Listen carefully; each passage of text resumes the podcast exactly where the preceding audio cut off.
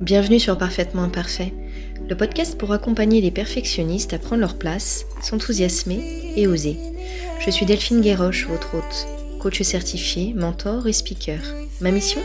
Vous donner des clés pour introspecter et passer à l'action. Parce que la vie est trop courte pour se cacher derrière son perfectionnisme, douter, ne pas s'autoriser à faire d'erreurs ou à être soi. Chère madame, je voudrais vous informer que non, non, non. Madame Duchemin, je voudrais vous dire... Non. Chère Catherine Non plus.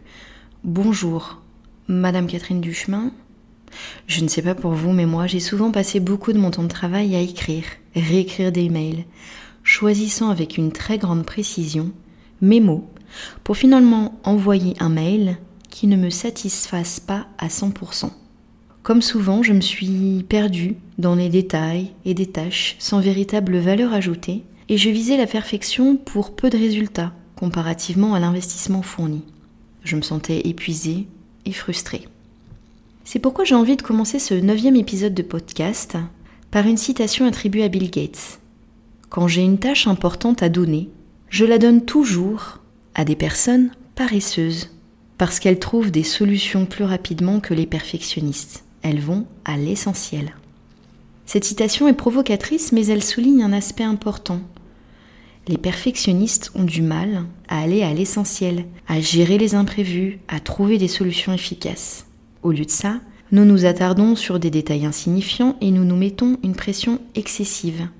Or, dans une société où le chômage est élevé, la concurrence féroce, les perfectionnistes peuvent sembler être des employés exemplaires.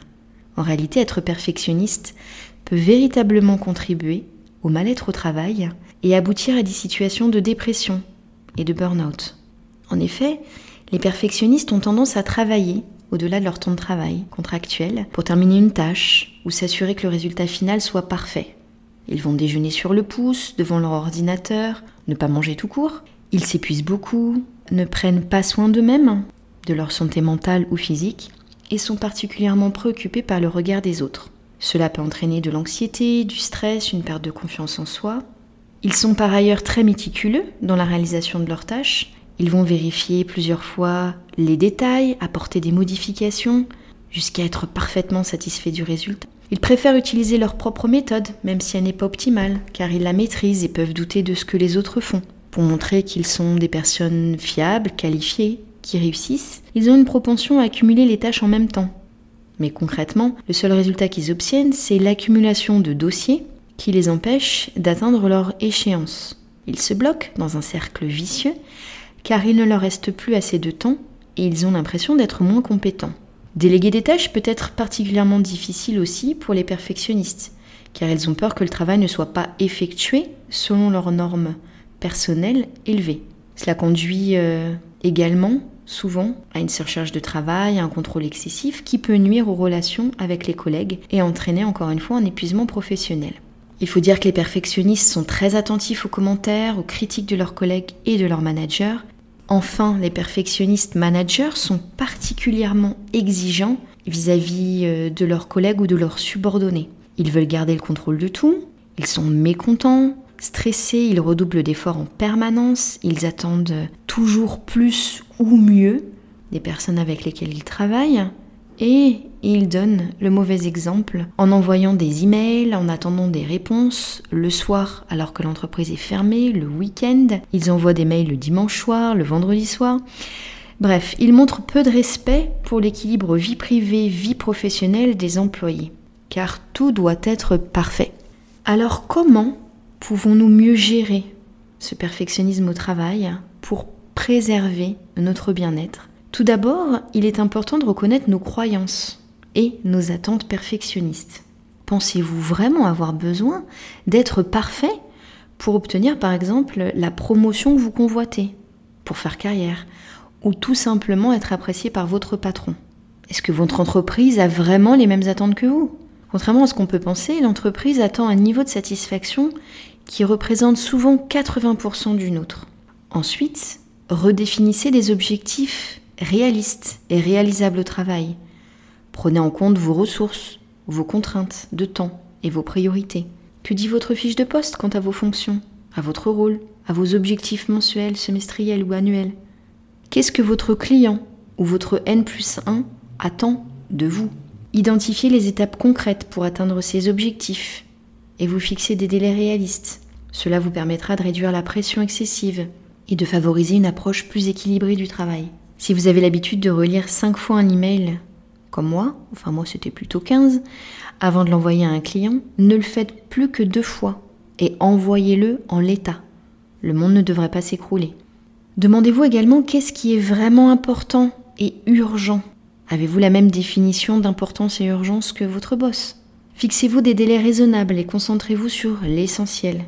Apprenez à vous satisfaire de résultats satisfaisants plutôt que de rechercher la perfection absolue que vous n'arriverez euh, jamais à atteindre.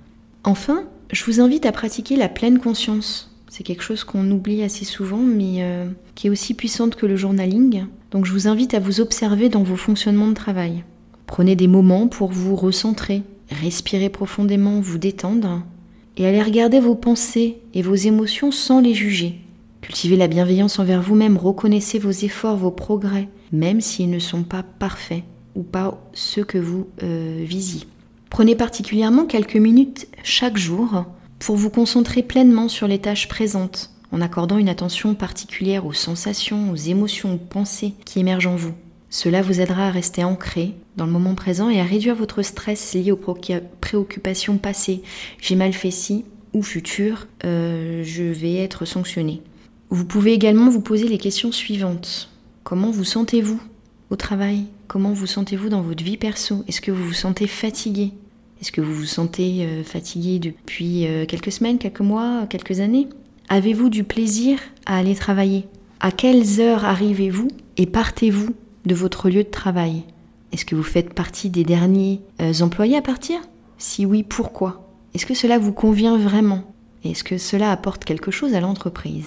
Si vous avez répondu oui à plusieurs de ces questions, vous pourriez réorganiser votre temps de travail, en vous astreignant par exemple à faire des pauses régulières tout au long de votre journée de travail, en respectant vos horaires de travail, en coupant vos notifications professionnelles le soir et le week-end, en vous obligeant à emporter de moins en moins de travail à finir chez vous.